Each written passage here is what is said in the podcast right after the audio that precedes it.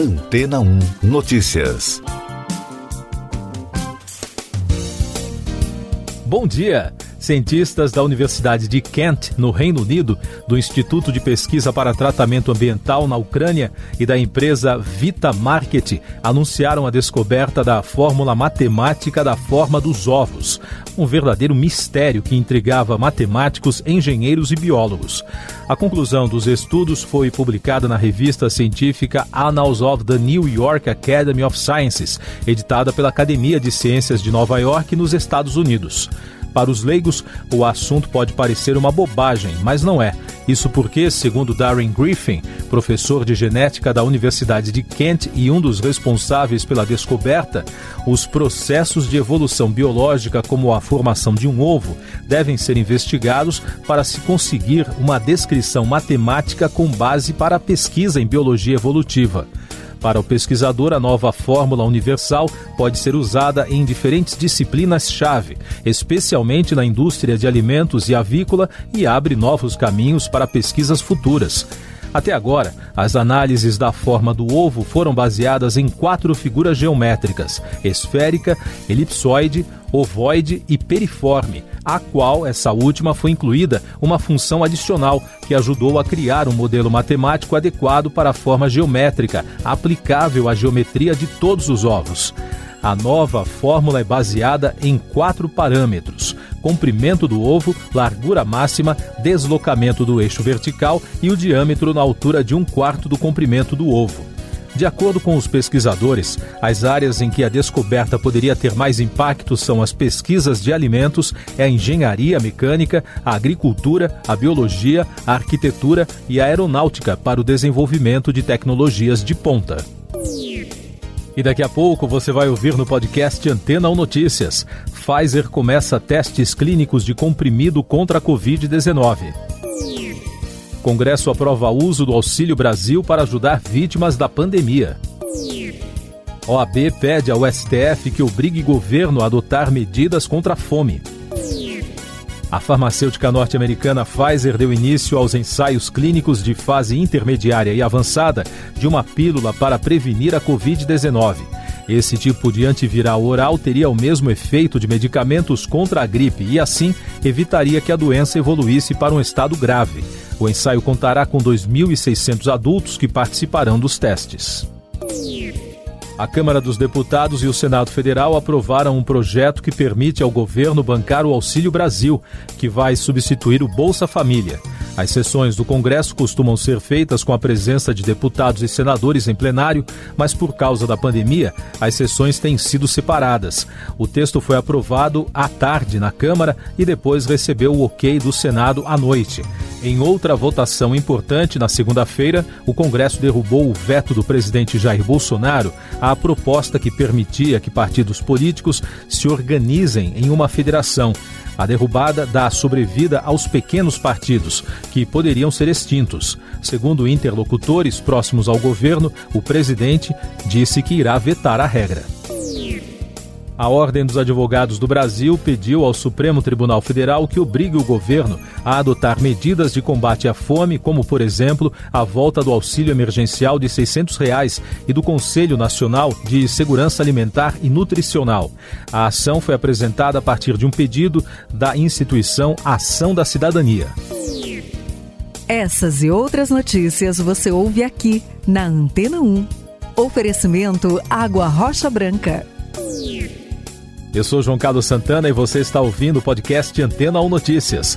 O ministro da Ciência, Tecnologia e Inovações, Marcos Pontes, afirmou que os 19 milhões de reais liberados para a retomada da produção de insumos para o tratamento de câncer garantem apenas duas semanas de trabalho. A previsão do governo é de que os serviços sejam retomados a partir do dia 1 de outubro. Destaques internacionais no podcast Antena 1 Notícias. O Reino Unido enfrenta uma escassez de combustível que se agravou por causa da corrida da população para os postos de gasolina no último fim de semana.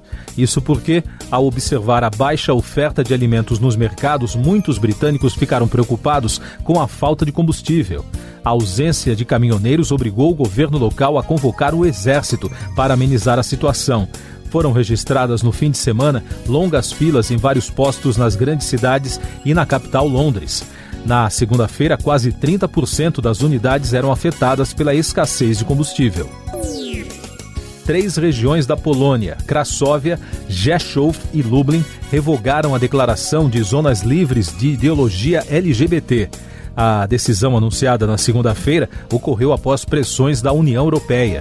Os deputados poloneses ressaltaram no novo texto sua rejeição a qualquer tentativa de ódio e discriminação. O governo russo alertou que a ampliação do equipamento militar da Organização do Tratado do Atlântico Norte na Ucrânia seria uma invasão da linha vermelha do presidente Vladimir Putin.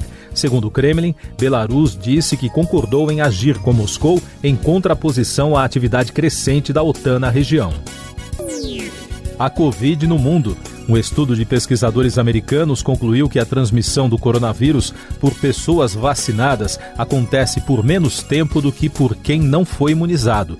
A pesquisa publicada na plataforma MedRvix está em fase de pré-print, o que significa que o trabalho ainda precisa ser revisado por outros cientistas. Na fronteira Brasil-Argentina, após mais de um ano e seis meses fechada, a ponte Tancredo Neves foi reaberta, informou o Ministério de Turismo de Missões.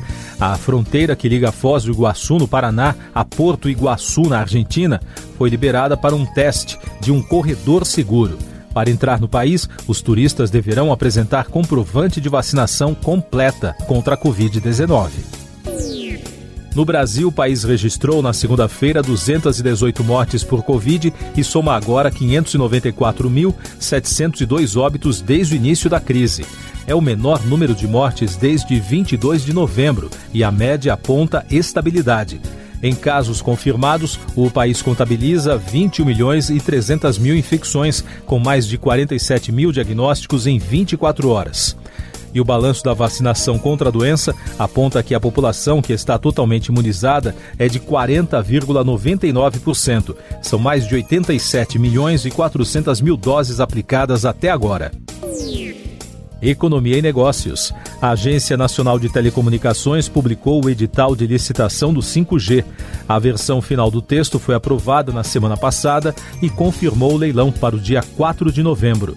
As empresas interessadas devem apresentar as propostas até o dia 27 de outubro.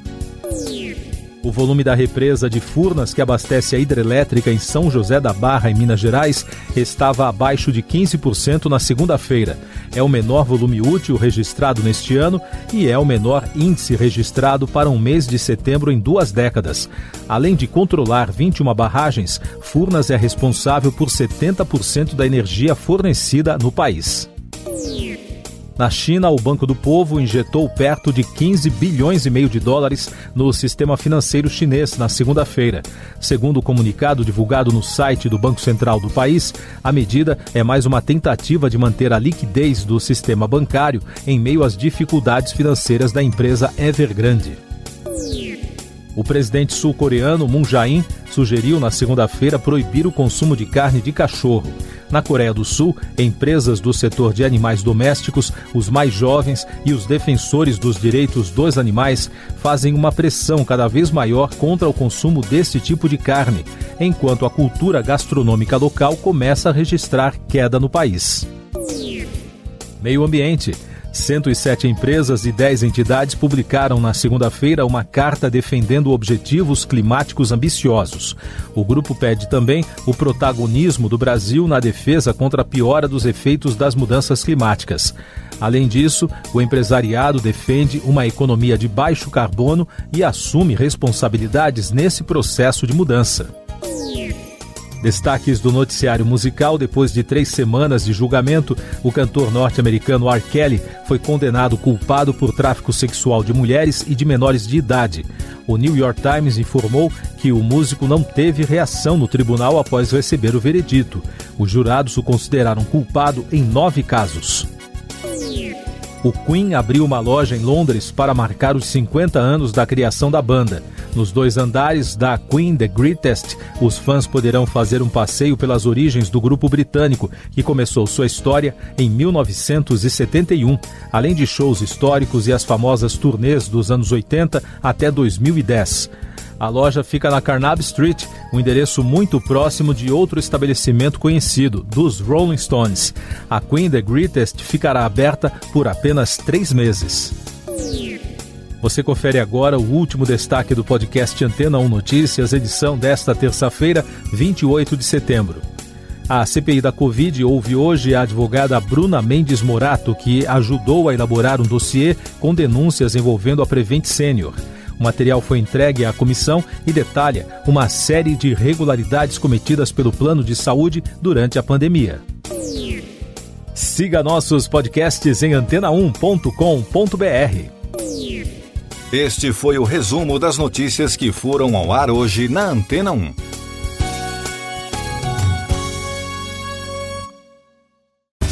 Depois de tanto conteúdo legal, que tal se hidratar com água rocha branca? O consumo regular de água durante o dia traz benefícios para a saúde, como, por exemplo, manter a pele bonita e hidratada. Rocha Branca, da fonte direto para sua casa.